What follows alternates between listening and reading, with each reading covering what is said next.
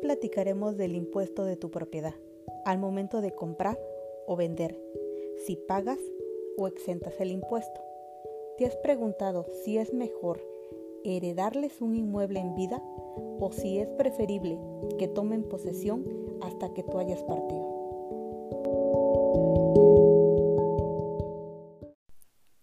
Por herencia, es decir, el enajenante no tiene que pagar absolutamente nada. Quien traspasa un inmueble lo puede hacer por vía onerosa o por vía gratuita. Cuando es por vía onerosa, es como si fuera una venta. O sea, quien transmite un inmueble recibe una contraprestación a cambio y por ello tiene que pagar un impuesto sobre la renta por esa enajenación.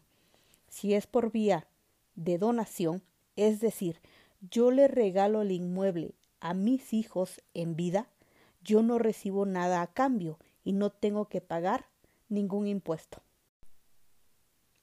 ¿Qué hay del pago de impuestos por heredar? Un inmueble por herencia es necesario distinguir varios aspectos. El más importante es la ubicación de la vivienda. Hay entidades donde no causa impuestos por recibir bienes inmuebles por herencia. En otros estados sí se graba.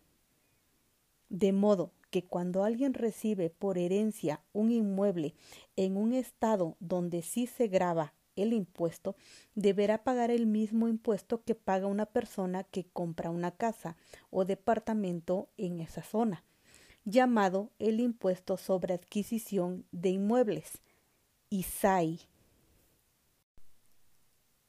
En otros casos, también tiene que ver el valor del inmueble. Por ejemplo, si lo que vas a adjudicarle a tus hijos está dentro de cierta cantidad establecida, puedes estar exento por causa de muerte del ISAI.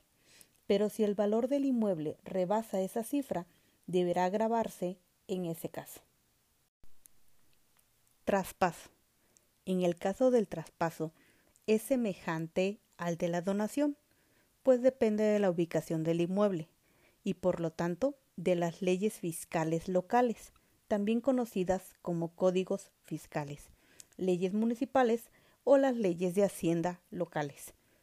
Si se graba o no la adquisición del inmueble, aún por causa de muerte o a título gratuito.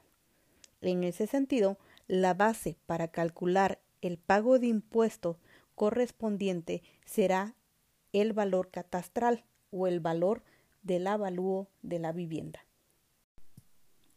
Riesgos de heredar en vida.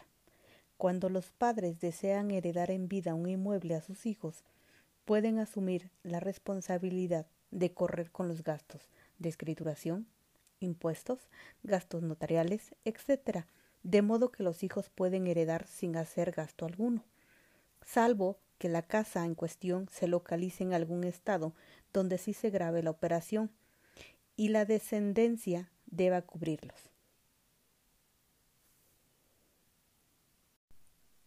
No obstante, el mayor riesgo de tomar esta decisión está en que los hijos como nuevos dueños pueden, en un principio, disponer de la vivienda, rentarla o venderla en un acto de ingratitud sin que los padres puedan hacer algo para impedirlo. Por otro lado, están los padres que prefieren que sus herederos reciban sus bienes hasta que ellos hayan fallecido.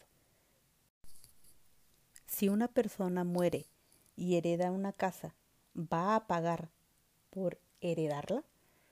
Así es, pero no va a pagar el valor de la casa, solo los trámites que esto conlleva va a gastar entre un 4, un 5 o hasta un 7% del valor del bien inmueble que vale un 100%.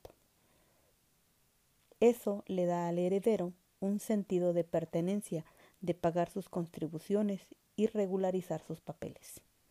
En el caso del traspaso, también va entre un 5 a un 7% del valor del inmueble, salvo que se trate de alguna ley fiscal local que grave con tasa cero o no grave esa adquisición, a título gratuito o por causa de muerte.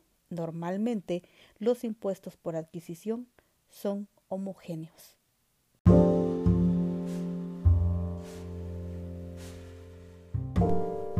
¿Tú ya te has planteado esa duda? Como padre o madre, ¿optarías por heredar en vida, traspaso o donación? Seguramente has sabido de casos de familiares o amigos en los cuales esa decisión no se tomó a tiempo o con la suficiente información para evitar grandes conflictos.